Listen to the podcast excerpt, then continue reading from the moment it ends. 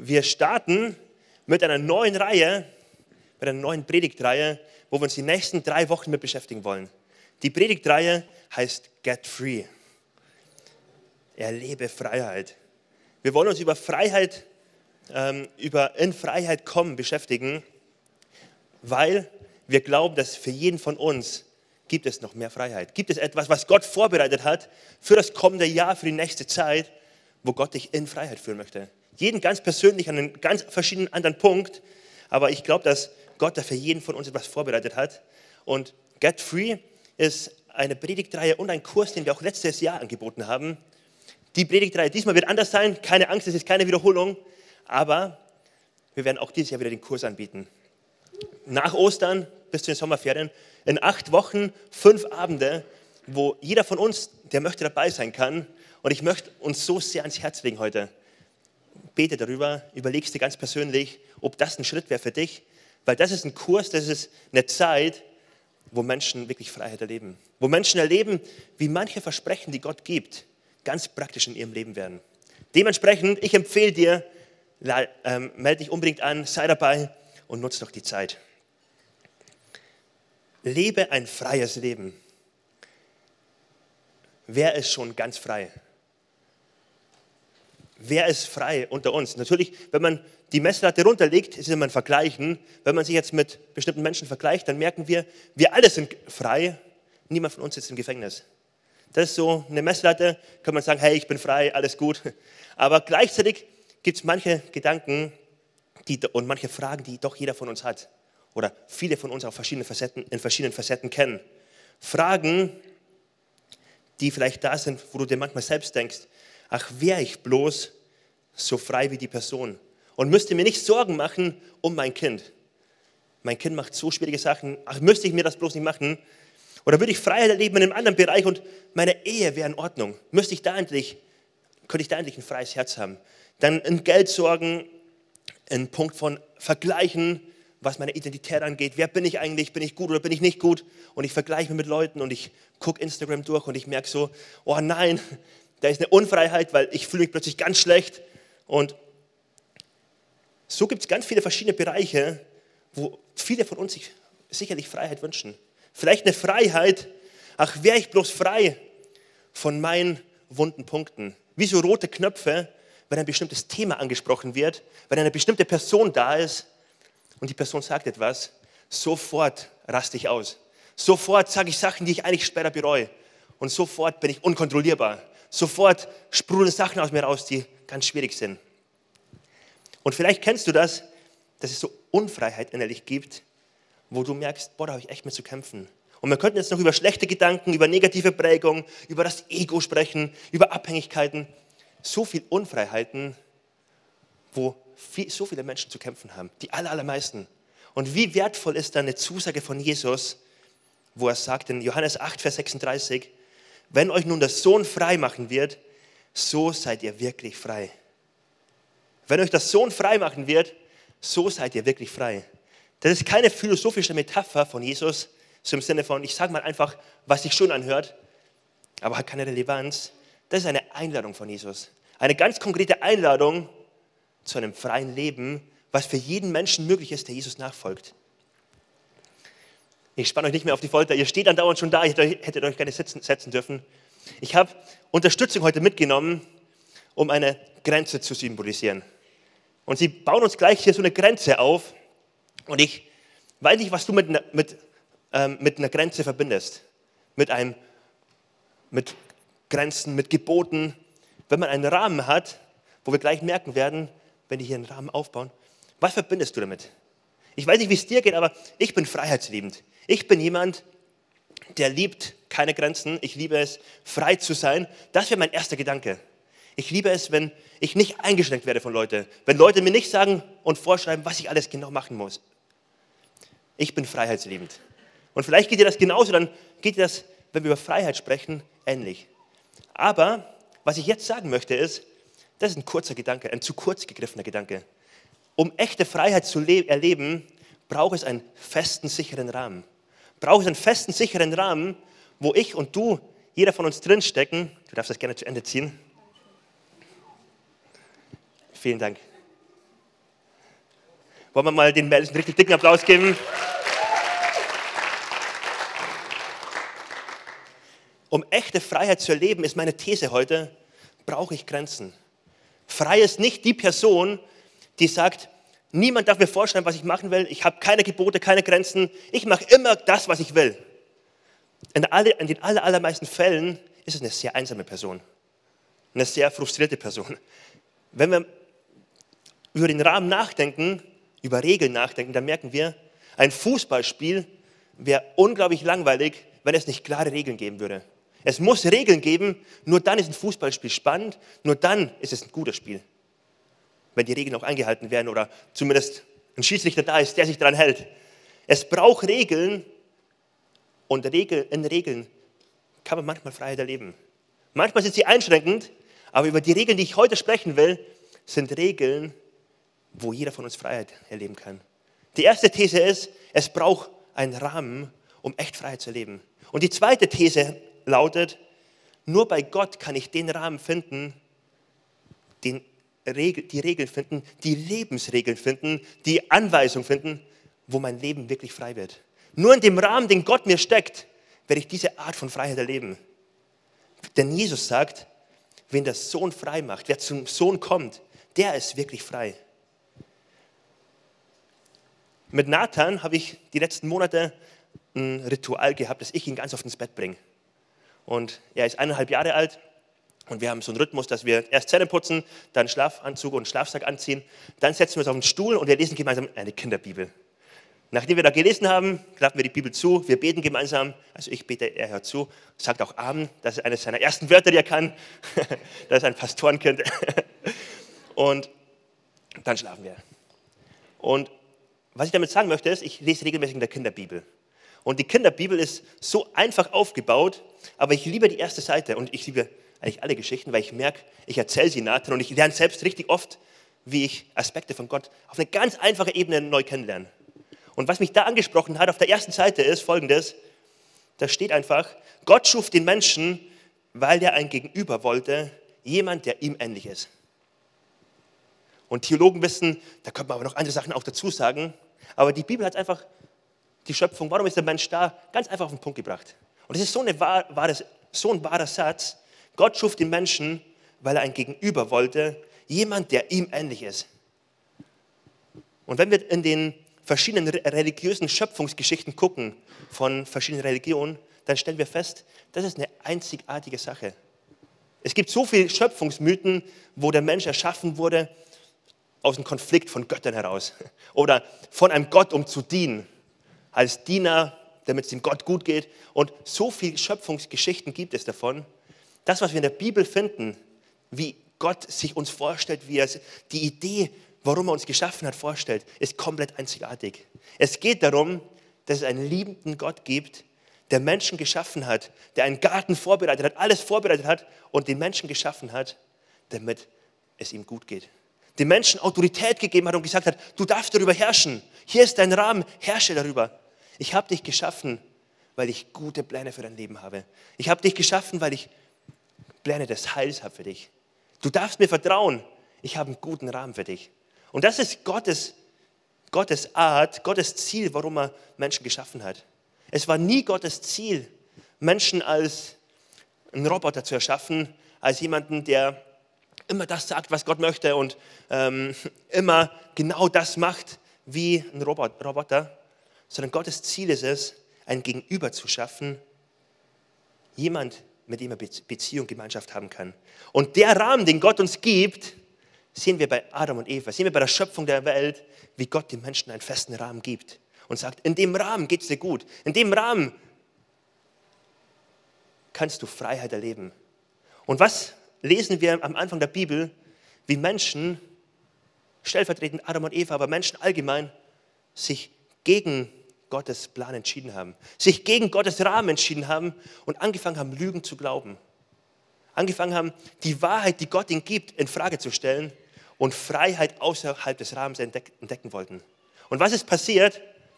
Wir lesen in der Bibel, wie der Sündenfall geschehen ist, wie Menschen unter die Macht von Sünde kamen, Egoismus in die Welt kam und so viel Negatives den Gang genommen hat. Wir sehen, wie der Rahmen verlassen wurde und Menschen aus Freiheit rausgekommen sind. Meine These für heute, Freiheit kannst du nur entdecken in den Rahmen, den Gott für dich und für mich hat. Wir lesen in 1. in Johannes Kapitel 8, Vers 31. Und vielen Dank für das mutige Amen. Johannes Kapitel 8, Vers 31 bis 36. Da lesen wir die eine Stelle, die wir gerade gelesen haben im Kontext. Da heißt es, da sprach Jesus zu den Juden, die an ihn glaubten, wenn ihr in meinem Wort bleibt, so werdet ihr wahrhaftig meine Jünger. Und ihr werdet die Wahrheit erkennen und die Wahrheit wird euch frei machen. Ihr werdet die Wahrheit erkennen und die Wahrheit wird euch frei machen. Sie, die Juden, antworteten ihm, wir sind Abrahams Nachkommen und sind nie jemandes Knechtes gewesen. Wie kannst du das sagen? Ihr sollt frei werden. Jesus antwortete ihnen, wahrlich, wahrlich, ich sage euch, jeder, der die Sünde tut, ist ein Knecht der Sünde. Der Knecht aber bleibt nicht ewig im Haus. Der Sohn bleibt ewig. Wenn euch nun der Sohn frei machen wird, so seid ihr wirklich frei. Wir finden hier, dass Jesus in Vers 31 sagt, wenn ihr in mein Wort bleibt, so seid ihr wahrhaftig meine Jünger. Ihr werdet die Wahrheit erkennen und die Wahrheit wird euch frei machen. Er spricht zu seinen Jüngern und sagt, wenn ihr jetzt in mein Wort bleibt, werdet ihr in diese Freiheit hineinkommen. Wenn wir darüber nachdenken, merken wir, Jesus stellt hier Menschen frei, in Freiheit zu kommen. Was damit gemeint ist, ist folgendes. Wenn jemand Christ wird, wenn jemand sein Leben Jesus gibt, wird in einem Moment alles verändert. Ab einem Moment begegnet Gott ihm voller Gnade, voller Liebe, voller Wiederherstellung und vergibt Sünde. Schenkt Hoffnung, schenkt ewiges Leben. All das bekommt ein Mensch von einem Moment auf den nächsten. Ohne Leistung, einfach nur, weil er Jesus in sein Leben einlädt. Dann aber gibt es einen Prozess, wo Jesus sagt, wenn du in mein Wort bleibst, wirst du echte Freiheit erleben. Dann wird dein Leben von, diesen, von dieser Freiheit geprägt sein. Mit anderen Worten, im Bild von den Rahmen, wenn du in mein Wort bleibst, wenn du in meinen Rahmen hineinkommst, werde ich dir ein Leben ähm, zeigen, was voller Freiheit geprägt ist. Werde ich dir ein Leben zeigen, wo du in Freiheit kommen kannst, wenn ihr in meinem Wort bleibt. Was bedeutet das praktisch? Mal angenommen, hier würde jemand reinkommen in den Gottesdienst, in die Kirche, in die Credo-Kirche, der ist so ein richtiger Assi, so ein richtiger Mensch, der am Rand der Gesellschaft ist, der absolut negativ über Leute spricht, der vielleicht noch rechtsradikale Ansichten hat und so richtig negativ unterwegs ist. Jemand, wo die meisten sagen würden, boah, geh mir weg mit dem. Was passiert, wenn er hier in die Kirche reinkommt? Und er lügt und er spricht schlecht und alles Mögliche. Was passiert, wenn er hier reinkommt? Er erlebt Menschen, die ihn lieben. Er erlebt Menschen mit offenem Herzen. Warum? Weil wir wissen, es gibt einen Gott, der liebt Menschen bedingungslos, unabhängig von dem, was sie tun, was sie denken, was ihre Weltanschauung ist. Er liebt jeden Menschen bedingungslos. Und so wollen auch wir als Kirche Menschen begegnen. Er kommt hier in die Kirche und erlebt eine Kirche voller Menschen, die mit offenen Herzen begegnen, die Geduld haben. Und dann erlebt er einen Gott, der es noch viel mehr tut weil wir können nur ein Schatten von dem sein, was Gott macht. Aber dann erleben sie einen Gott, der ihn umarmt, der sagt, ich habe einen Neustart für dich, ich habe so viel Gutes für dich. Und er wird Christ. Er entscheidet sich für Jesus und alles wird neu. Er bekommt Ewigkeitsperspektive. Diesen Menschen ist vergeben, 100 Prozent. Aber, jetzt kommt der Punkt, er ist vielleicht immer noch genauso der Mensch, der negative Mensch wie zuvor. Immer noch vielleicht genauso mit negativen Einstellungen. Immer noch genauso vielleicht mit einem losen Mundwerk, was andauernd schlecht für Menschen spricht. Immer noch so richtig negativ unterwegs. Was wird dann passieren? Er wird jemand sein, der von Gott spricht, der Gottes Hoffnung irgendwie erlebt hat, aber gleichzeitig unauthentisch, wie, wie es nur möglich ist, den Glauben vertritt. Menschen werden von ihm hören, oh, er geht in eine Kirche und er glaubt an Gott und er und so weiter.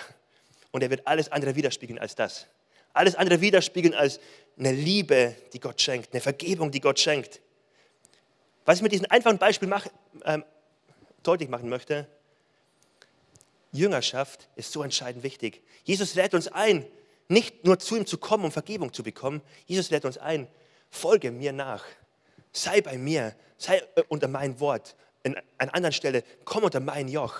An anderer Stelle, sei wie die Rebe am Weinstock, sei nah dran und leb von mir. Die Einladung von Jesus ist, lass dich prägen von mir, dass du in mein Wort lebst und verändert wirst von mir. Charakterveränderung, die Veränderung von meiner Weltanschauung passiert nicht von einem Moment auf den nächsten. Es ist ein langsamer Prozess, den Gott schenkt, der dann passiert. Aber genau das ist Gottes Ziel. Genau das ist auch das Ziel für die Credo-Kirche. Und ich muss sagen, ich hoffe, wir sind auf einem guten Weg. Wir sind auf einem Weg, wo wir über eine Liebe sprechen und predigen, aber die Liebe auch erfahrbar ist in der Kaffeebar. Die Liebe hoffentlich auch erfahrbar ist an deiner Arbeitsstelle, wie du mit Menschen umgehst. Dass wir nicht Menschen sind, die so viel geschenkt bekommen haben von Gott, aber es nicht zur Charakterveränderung gekommen ist. Nicht dazu gekommen ist, dass wir wirklich ihm näher kommen, ihm, ähm, ihm ähnlicher werden. Ein Leben als Jünger, Jünger bedeutet auch Schüler, ein Schüler von Jesus, der lernt von ihm, der ihm ähnlicher wird, sollte geprägt sein von Veränderung, von einer Charakterveränderung, von einer Veränderung der Weltanschauung, von einer Veränderung in den Prioritäten. Ein Leben von Jesus sollte so geprägt sein. Ich gehe häufiger ähm, auf der Trasse spazieren. Jeder, der sich hier im Ort auskennt, weiß, direkt um die Ecke gibt es die Trasse. Optimal, um spazieren zu gehen. Und dann gehe ich so spazieren, auch jetzt bei den kalten Temperaturen. Und dann sehe ich Läufer. So Läufer, die für den Marathon wahrscheinlich trainieren, die richtig fit und sportlich sind. Und ich war auch schon öfters joggen, aber ich bin kein Läufer. Ich ähm, mag es eigentlich grundsätzlich schon, aber ich bin das nun mal nicht. Und dann laufen die an mir vorbei und ich denke mir manchmal so, boah krass, ich gucke auf die Wade und ich merke so richtig Muskelstränge, wie sie da sind. Und ich merke so, boah, die Person ist fit, die ist, ähm, die ist schlank, die ja, sieht sportlich aus, das will ich auch. Und ich denke mir so, hey, vielleicht sollte ich auch ein Läufer werden. Vielleicht will ich das auch. Und dann denke ich dran, ich wollte auch mal einen Marathon laufen, war eines meiner Ziele auf meiner Bucketliste. Und das werde ich vielleicht irgendwann mal machen, zumindest einen halben vielleicht. Ähm, und ich denke mir so, boah, das wäre doch mal cool, ich möchte auch ein Läufer sein. Das ist der erste Schritt. Und der zweite Gedanke kommt sofort danach. Der zweite Gedanke ist folgender. Oh, wenn ich ein Läufer sein möchte, dann kann ich nicht, wie jetzt gerade eben, mit meiner warmen Winterjacke, die Hände in der Tasche oder vielleicht auf der Bank sitzend, sie beobachten. Dann muss ich ähnlich werden wie sie. Dann wird es nicht mehr reichen, dass ich aus, aus meinem Fenster gucke und überlege, wie viel Grad hat. Ich gucke auf mein iPhone und wenn es unter 15 hat, dann gehe ich nicht raus und wenn es regnet, schon gleich gar nicht. Und wenn ich ein Läufer sein möchte, dann denke ich gar nicht dran, sondern bin ich draußen bei Wind und Wetter und Schnee und was auch immer passiert. Ich laufe. Ein Läufer fragt nicht solche Fragen, er läuft. Ein Läufer stellt sich nicht die Fragen, ob ich heute Abend noch um 21 Uhr eine Pizza, eine Tiefkühlpizza in den Ofen schieben sollte. Ein Läufer weiß, ich werde mein Leben darauf ausrichten, diesen Marathon und was auch immer ähm, zu laufen und ich werde fit sein. Ein Läufer stellt sich nicht die Fragen, die ich mir stelle und ich mache so eine Gegenüberstellung, lohnt es sich und ich merke, nee, ich will kein Läufer sein. Und jetzt kommt der Knackpunkt, ich will das Leben eines Läufers, aber ich will nicht den Lebensstil eines Läufers. Ich will die Muskeln eines Läufers, aber ich will nicht das Wasser und das Gemüse und die Sellerie essen ähm, von einem Läufer. Ich will eines haben, aber nicht das andere. Und ich glaube, genau das, wenn wir darüber nachdenken, sind wir an einem Knackpunkt, wo ganz viele Christen oft sind. Ein Knackpunkt, ich möchte das Leben haben von Jesus. Ich möchte das haben, was Jesus mir gibt, aber ich möchte nicht den Lebensstil von Jesus übernehmen. Ich möchte das Leben haben, was Gott mir gibt. Und ich lese von Jesus und höre von Jesus, wie er über Hoffnung spricht, wie er über einen inneren Frieden spricht und wie man sehen kann bei ihm, wie selbst in Stürmen ein Frieden da ist. Ich möchte das auch haben. Und so viele von uns hier möchten das auch haben. Aber so schnell wird es nur ein Wunsch, dieses Leben, diese Gabe, dieses Geschenk zu haben, aber nicht den Lebensstil, der dahinter steckt. Heute geht es um einen Rahmen, um einen Lebensstil, den Gott vorlebt, was die Einladung ist von Jesus. Folge mir nach. Und wenn er sagt, lebe in mein Wort, sei in mein Wort, komm unter mein Joch, dann meint er genau das. Nicht, bete, dass ich Wunder in dein Leben mache, sondern er spricht davon, komm, folge mir nach, übernimm meinen Lebensstil. Und an der Stelle gefällt mir so gut das Bild von dem Läufer. Das Bild von dem Läufer, wo ich genau gucke, was macht er genau? Ich gucke nicht nur auf seine, Lauf, auf seine Art zu laufen. Ich gucke ihm nicht beim Laufen nur zu, sondern ich gucke auf sein ganzes Leben. Ich gucke nicht nur auf die Art, wie Jesus predigt, ich gucke auf sein ganzes Leben. Wie beim Läufer. Wenn er frühstückt, hey, dann will ich auch frühstücken, weil ich will ein fittes Leben führen. Wenn er auf sein Frühstück verzichtet, dann verzichte ich auch auf mein Müsli. Wenn er dreimal in der Woche trainiert, gehe ich auch dreimal in der Woche trainieren, weil ich will ihm ähnlich werden. Und wenn er bestimmte Sachen nicht isst, dann esse ich sie auch nicht, weil ich habe ein Bild vor Augen, ich möchte diesen Lebensstil kopieren. Und genau das bedeutet, ein Schüler, ein Jünger von Jesus zu sein. Es bedeutet, mit jedem Bereich meines Lebens, in jeder Frage meines Lebens, in jedem Bereich, in allem, was mein Leben angeht, mein ganzer Rahmen, stelle ich überall die Frage, Jesus, was, was ist das, was du jetzt machst? Wie kann ich dich am besten jetzt kopieren? Wie kann ich das, was dein Plan ist, was du jetzt machen würdest, in meinem Leben umsetzen? Wir merken, es geht nicht um eine große Theologie. So viele sprechen oft über Theologie. Es geht um einen Lebensstil, wo wir Gott nachfolgen können, kopieren können, ihm ähnlicher werden können. Es geht nicht nur um eine Ethik. Es geht um mein ganzes Leben, wo ich sagen kann, Gott, wo kann ich mehr von dir in mein Leben hineinkopieren? Wie kann ich mehr von dir nachmachen, dir mehr und mehr ähnlich werden? Und wenn wir jetzt über Get Free sprechen, über die Predigt, dann ist genau das der Kernpunkt von der Predigt heute, aber auch von, von dem Get Free Kurs. Es geht darum, in jedem Bereich meines Lebens zu gucken, Gott, wo ist der Rahmen, den du gibst und wie kann ich meinen Lebensbereich in deinen Rahmen reinsetzen? Wie kann ich Sexualität so in dem Rahmen leben, wie du es gedacht hast für mich? Wie kann ich bei dir wirklich Freiheit erleben? Und dass man jeden Lebensbereich anguckt und feststellt, oh, wenn ich die Lupe auf meine Gedanken richte, merke ich plötzlich, das sind Gedanken, die ehren Gott noch gar nicht. Das sind Gedanken, die sind richtig negativ für mich selbst. Und bei Get Free geht es dann darum, wie kann ich mein ganzes Leben, meine Gedanken in Ordnung bringen, unter Gott, in Gottes Rahmen hineinbringen, dass sie Gott Ehre bringen. Wir werden Jesus nur so ähnlich, wo wir ihn überall zum Vorbild nehmen, wo wir ihn überall einladen, unser Leben zu prägen. Wenn wir mal ehrlich drauf gucken, dann merken wir, die meisten Probleme, die Christen haben, wenn man ganz tief rauf guckt, resultieren sie darin, dass jemand aus dem Rahmen sein Bein rausstreckt, seine Hand rausstreckt, nicht in den Rahmen bleibt, den Gott für ihn hat. In Kolosser 1, Vers 13 lesen wir, denn er hat uns aus der Macht der Finsternis gerettet und in das Reich des Sohnes, äh, des geliebten Sohnes versetzt. Er hat uns aus, der Reich de, aus dem Reich des Finsternis gerettet in das Reich des Sohnes versetzt. Was hier geschrieben ist, Menschen haben Gottes Plan verlassen. Menschen haben Gottes Rahmen verlassen, haben Gottes Idee verlassen sind Gott nicht nachgefolgt, aber durch Jesus sind sie neu hineinversetzt worden. Jeder, der Jesus annimmt, ist versetzt worden in dieses Reich. Ab dem Moment hat er eine Identität. Ab dem Moment findet er bei Jesus eine Versorgung.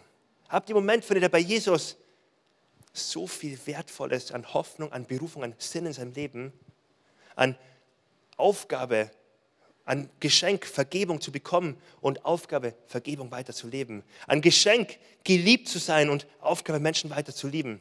Und in dem Rahmen finden Menschen so viel Gutes. Und dann ist jetzt aber die Schwierigkeit bei jedem von uns, wir leben nicht in einer heilen Welt.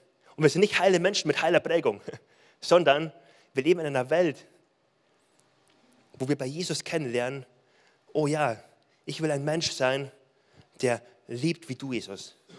Der den Wert aus dir herauszieht. Und das lernen wir bei Jesus kennen und wir merken in dem Rahmen, boah, wir fühlen uns so wohl. Bei Jesus können wir all das bekommen. Meine Identität ist so fest bei ihm, weil ich merke, was er über, mich, über mein Leben sagt. Und dann leben wir aber in einer Welt, wo ganz viele von uns auf sozialen Medien unterwegs sind, ganz viele von uns in einem Umfeld unterwegs sind, wo man sich vergleicht, wo man schlecht miteinander spricht. Und nur weil ich Christ geworden bin, hat sich mein Leben nicht grundlegend, hat sich ja nicht mein Umfeld komplett verändert, sondern da gibt es immer noch Pfeile, die auf mich reinschießen, immer noch Gedanken, die auf mich reinschießen. Und plötzlich komme ich dazu, beim Thema Identität, dass ich plötzlich sage, ja Gott, ich fühle mich so sicher bei dir. Und im nächsten Moment denke ich mir so, bin ich eigentlich wirklich gut genug? Oh, ich gucke bei Instagram und ich sehe, der andere sieht viel besser aus, der andere kann das viel besser. Und negative Fragen kommen rein und ich strecke meine Hand raus aus dem Rahmen, den Gott mir gibt. Oder ich gebe meine, meinen Fuß raus und sage, ja Gott, ich glaube an Versorgung, die du grundsätzlich gibst. Du versprichst ja, du hast die Haare auf meinen Kopf gezählt und ich glaube, du versorgst mich. Aber für meine Sache, die mir wichtig ist, muss ich schon selbst sparen. Und ich werde alle Großzügigkeit, alles Geld für Kirche auf die Seite, ich werde aufhören, was wegzugeben, solange ich nicht das habe, was ich möchte. Und man stellt ein Bein raus, weil man sagt, Gott, ich glaube, du versorgst mich doch nicht so gut. Ich muss für mich selbst kämpfen. Und so gibt es in jedem Lebensbereich ganz viele Beispiele, die ich nennen könnte. Im Beispiel Beziehung, im Beispiel Ehe, wo wir neu die Frage stellen wollen, bei Get Free, Gott, was sollte ich jetzt machen, damit ich in deine Freiheit hineinkomme? Was soll ich jetzt machen, weil ich weiß, du hast Freiheit für mich vorbereitet. Und wahre Freiheit entsteht dort, wo wir in Gottes Wort unterwegs sind. In 2. Korinther Kapitel 10, Vers 4 lesen wir, wir setzen die mächtigen Waffen Gottes und keine weltlichen Waffen ein, um menschliche Gedankengebäude zu zerstören. Mit diesen Zerschla Waffen zerschlagen wir all die hochtrabenden Argumente, die die Menschen davon abhalten, Gott zu erkennen. Mit diesen Waffen bezwingen ihre, wir ihre widerstrebenden Gedanken und lernen sie, Christus zu gehorchen. Wir kämpfen nicht mit weltlichen Waffen, sondern mit den mächtigen Waffen Gottes, um menschliche Gedankengebäude zu zerstören. Und genau das ist das Ziel, wenn wir über Get Free sprechen. Wir wollen lernen, das, was Gott uns schenkt, dieses Versprechen, was Gott uns schenkt, dass er sagt, ich bin ein Versorger, wirklich fest zu mauern und alte Gedankengebäude, vielleicht alte Prägungen, alte negative ähm, Prägungen wegzulegen und sie mit Gottes Wahrheit einzureißen. Vielleicht die alte negative Prägung. In meiner Familie wurde immer negativ am Tisch gesprochen über andere. In meiner Familie war das halt so. Vielleicht die negative Prägung ein, zum Einsturz zu bringen und das Bein reinzuholen und zu sagen, diesen Bereich Gott, ich stelle ihn unter deine Autorität. Und ich will in deinem Wort leben, so wie Jesus es vor, äh, vorschlägt und sagt und einlädt. Und ich will in deinem Wort ähm, leben und gucken, was sagt dein Wort dazu. Ah, und dein Wort sagt, ich soll nicht schlecht über andere reden. Dein Wort sagt, aus einer Quelle kann ich Bitteres und Süßes zugleich kommen. Dein Wort sagt, meine Worte sollen Leben schenken und ein Segen sein für Menschen. Und dann fange ich an, das anzunehmen und mich in diesen Rahmen zu bewegen und werde erleben, wie Gott Freiheit schenkt. Ich weiß nicht, wo du dich gerade wiederfindest, was ähm, dein Bereich ist, wo du zu kämpfen hast. Aber lass uns mal darüber nachdenken, wie genial wäre es als Credo-Kirche, wenn im kommenden Jahr durch Get Free, durch den Kurs, der zwischen Ostern und Sommer stattfindet, ganz viele Menschen von uns Freiheit erleben. Erleben, wie negative Sichtweisen über sich selbst zerbrochen werden. Erleben, wie vielleicht Unfrieden Unfreiheit da ist in der Ehe und Gott eine Freiheit schenkt. Warum? Nicht, weil plötzlich irgendwas alles, alles verändert ist, weil irgendwas vom Himmel fällt und alles ist anders. Ganz und gar nicht, sondern weil wir einfach anfangen, in der Bibel zu gucken, Gott, was ist dein Wort, was du jetzt dafür hast? Wie kann ich jetzt in dein Wort sein, in meiner Ehe, ganz konkret? Und es fühlt sich negativ an und es ist Streit und Stress und was auch immer, aber ich will mich jetzt nicht von Gefühlen leiten lassen und zurückbombardieren und zurückschimpfen, was immer, sondern ich will in der Bibel gucken, Gott, was ist das Wort, auf das ich mich stellen kann, denn ich möchte in dein Wort leben. Ich möchte in deinem Rahmen leben und wir werden sehen, wie Ehen geheilt werden. Wir werden sehen, wie Beziehungen geheilt werden. Wir werden sehen, wie Menschen, die in sexueller Unreinheit unterwegs sind, wie sexuell schräg unterwegs sind, plötzlich sagen, Gott, ich möchte mich dir unterordnen. Und ganz persönlich werden sie Freiheit erleben. Ganz persönlich werden sie ganz neue Liebe erleben. Ganz persönlich wird Gott es zum Segen für sie werden lassen. Wie wertvoll wäre das, wenn wir so unterwegs sind als Kirche?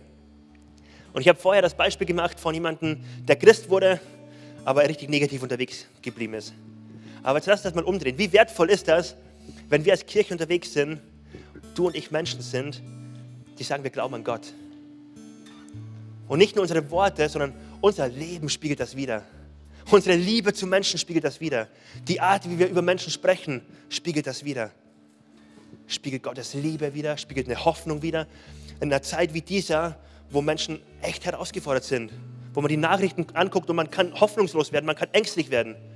Wie wertvoll ist das, wenn wir uns in dem Rahmen Gottes bewegen, in sein Wort und sagen, Gott, ich stelle mich aber auf die Hoffnung, die du mir gibst. Ich stelle mich aber darauf, dass du mein Versorger bist, dass ich nicht Angst haben muss. Wir werden Menschen sein, die in unserem Umfeld für Fragezeichen sorgen.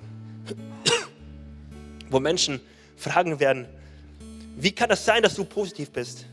Wie kann das sein, dass du keine Angst hast? Und du kannst vielleicht ehrlich sagen, doch, ich habe Angst, immer wieder, jeden Morgen neu. Aber jeden Morgen neu komme ich zu Jesus mit meiner Angst. Jeden Morgen neu bewege ich mich in meinen Rahmen mit, äh, mit meiner Angst.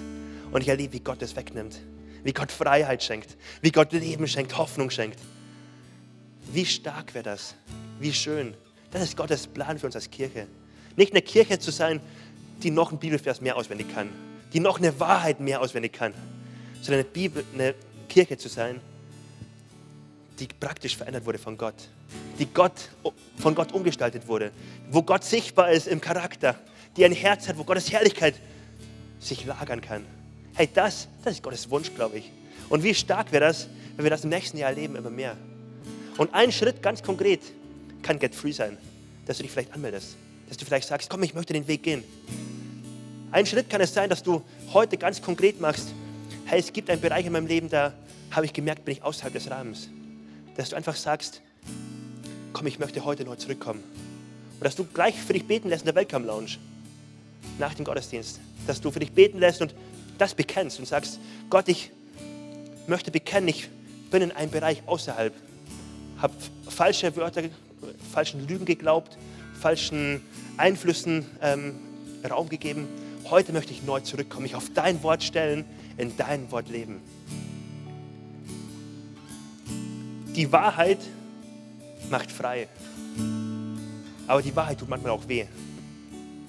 Es ist ein Beispiel, es ist zum Beispiel so, wie wenn ich mit meinem Sohn, das zweite Beispiel mit ihm, wenn ich mit ihm zum Arzt gehe.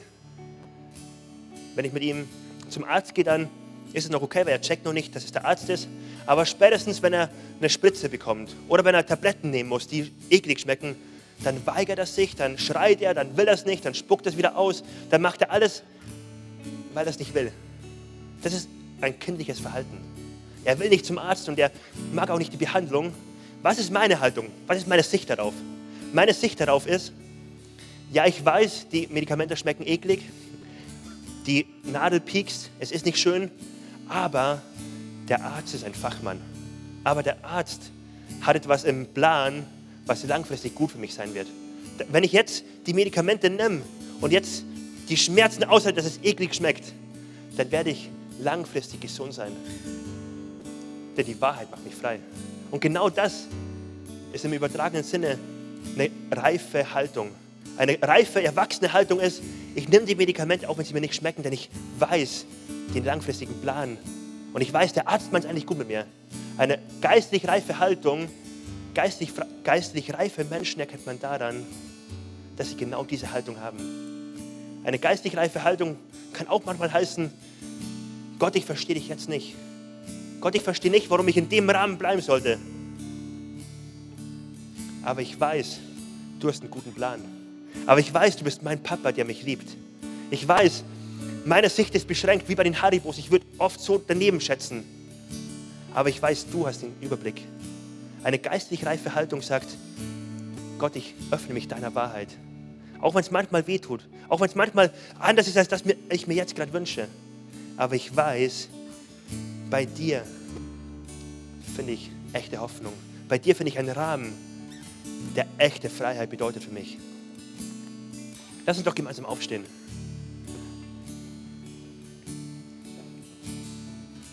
In Psalm Kapitel 12, Vers 6 heißt es, weil die Elenden unterdrückt werden und die Armen seufzen, so will ich mich aufmachen, spricht der Herr. Ich will, den, ich will den ins Heil versetzen, der sich danach sehnt. Gott spricht davon, ich bin gekommen, um Menschen zu retten, um Menschen nach Hause zu holen, um Menschen neu hineinzuholen in den Rahmen, wo sie Leben finden, wo sie Hoffnung finden. Gottes Herzschlag ist überhaupt nicht negativ für keinen von uns. Und egal, ob du zum ersten Mal da bist oder schon lange da bist, egal aus welchem Background du kommst und wo vielleicht echt Müllberge aufgesammelt wurden in deinem Leben. Gott begegnet dir heute mit einem offenen Herzen. Gott begegnet dir heute mit dem Herzensschrei von ihm, wo wir sehen, ich will mich auf den Weg machen, Menschen, die arm sind, die elend unterwegs sind. Ich will sie neu ins Heil versetzen. Ich will sie neu in den Rahmen hineinbringen. Das Einzige, was, sich, was notwendig ist, ist, dass du und dass ich, dass wir einen Stolz ablegen und sagen, Gott, wir brauchen dich wirklich. Gott, heute, unser Herz ist offen, wir brauchen dich. Und wenn Gott dir begegnet, dann immer mit Wahrheit, die manchmal bitter ist und manchmal auch wehtut ein bisschen, aber nie mit Wahrheit alleine. Immer mit Wahrheit und mit Liebe. Wahrheit und Liebe bedeutet, ja, da haben sich Müllberge angesammelt in deinem Leben. Ja, da bist du außerhalb meines Kreises unterwegs gewesen, aber komm neu zurück. Es gibt Hoffnung und es gibt Gnade und ich habe den Preis bezahlt für dich. Wahrheit alleine bedeutet das, was der Teufel manchmal machen möchte. Du bist ein Sünder, du bist ein Lügner und darauf wirst du begrenzt. Das ist ab jetzt dein Name, so rufe ich dich. Du bist ein Lügner und darauf wird die Identität festgemacht. Das ist Wahrheit alleine. Wahrheit kann manchmal so eiskalt sein und so hart sein. Jesus beginnt immer mit Wahrheit und mit Liebe, mit Wahrheit und mit Gnade, wo er Menschen einlädt, darf ich neue Hoffnung in dein Leben bringen? Darf ich dich neu in den Rahmen setzen, dass du Freiheit bei mir erlebst? Und ich lade uns ein, kurz die Augen zu schließen. Und ich möchte dich jetzt herausfordern zu überlegen, wo ist dein Punkt, wo du jetzt neu in den Rahmen kommen solltest? Wo ist der Punkt, wo du vielleicht eine Einladung von Gott annehmen solltest? Wo du vielleicht Wahrheit akzeptieren solltest, die so weh tut, aber wo du merkst, wenn ich ehrlich drauf gucke, es ist eigentlich eine Medizin, die mich gesund macht. Oh Jesus, ich bete jetzt, dass du zu Einzelnen sprichst. Ich danke dir, Jesus, dass du gute Pläne hast für unser Leben, für jeden Einzelnen von uns. Ich danke dir, dass du ein guter Gott bist und dass der Rahmen, den du uns gibst, die Gebote, der Lebensstil, den du uns vorlebst, dass es Leben bringt in unser Leben, dass es Freiheit bringt. Und ich bete, Jesus, dass jeder von uns ganz neu entdecken kann, wie gut die Freiheit ist, die du für uns hast. Oh Jesus, ich bete für einen Hunger, den du uns gibst, für eine Sehnsucht nach mehr Freiheit, nach mehr Freiheit, die du für uns hast. Dass dort, wo Punkte sind, die schon jahrelang bei manchen sind, dass sie nicht normal werden. Dass wir nicht denken, das muss halt so sein, sondern dass wir ganz neu anfangen, uns in deine Freiheit zu bewegen, Jesus. Danke, dass dieses Angebot, wen der Sohn frei macht, der ist wirklich frei. Danke, dass dieses Angebot heute für jeden Einzelnen von uns gilt und dass du in Freiheit führst. Amen. Und lass uns doch die Augen noch geschlossen halten. Und ich würde gerne eine Frage stellen. Und zwar die einfache Frage, vielleicht gibt es manche von uns, die merken, ich bin noch gar nicht mit Gott unterwegs. Mein Leben gehört ihm noch gar nicht. Ich bin noch nicht in dem Rahmen, den Gott für mich hat. Ich gehe meinen eigenen Weg. Ich habe noch keine Vergebung von meiner Schuld empfangen von Gott. Ich habe keine Ewigkeitshoffnung. Dann ist heute der Moment, wo du eine Entscheidung für Jesus treffen kannst. Wo du Gott kennenlernen kannst als den Gott, der dir eine neue Chance gibt. Der dich aufnimmt und dir neues Leben schenkt. Und ich lade dich ein, wenn du jetzt merkst, diese Entscheidung solltest du treffen. Dann ist jetzt der Moment, wo du einfach kurz, wenn alle die Augen geschlossen haben, außer ich und das Team, wo du ganz kurz deine Hand heben kannst. Wo du ganz kurz deine Hand heben kannst und sagen kannst, hier bin ich Gott, ich möchte jetzt ein Leben mit dir starten. Ich möchte mein Leben auf dich ausrichten. Ich möchte mein Leben in deinen Rahmen unter deiner Freiheit leben. Und wenn dich das betrifft, dann heb doch jetzt deine Hand.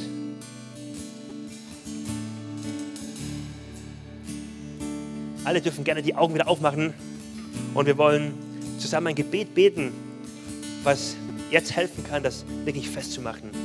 Ein Bekenntnis, wo wir ganz neu sagen, Gott, unser Leben soll dir gehören. Dieses Gebet hilft dir, die Entscheidung, die du für Gott triffst, wirklich festzumachen. Und wir als ganze Kirche wollen sie mitbeten. Nicht einfach so mitbeten, sondern wir wollen es ganz neu festmachen für uns. Gott, unser Leben gehört dir wirklich. Mit unserem Leben, wir wollen dir wirklich nachfolgen. Lass uns das gemeinsam beten. Jesus, ich weiß, dass du mich liebst. Es gibt nichts, was ich tun könnte, damit du mich mehr liebst. Und durch nichts, was ich tue, würdest du mich weniger lieben. Du bist für mich gestorben und auferstanden. Ich glaube an dich. Du bist mein Gott, mein Retter und mein Herr. Bitte schenke mir die Vergebung meiner Schuld. Ich möchte als dein Kind leben und du sollst mein ganzes Leben bestimmen. Ich danke dir, dass ich durch dich wirklich frei bin und ein Leben in Ewigkeit habe. Amen.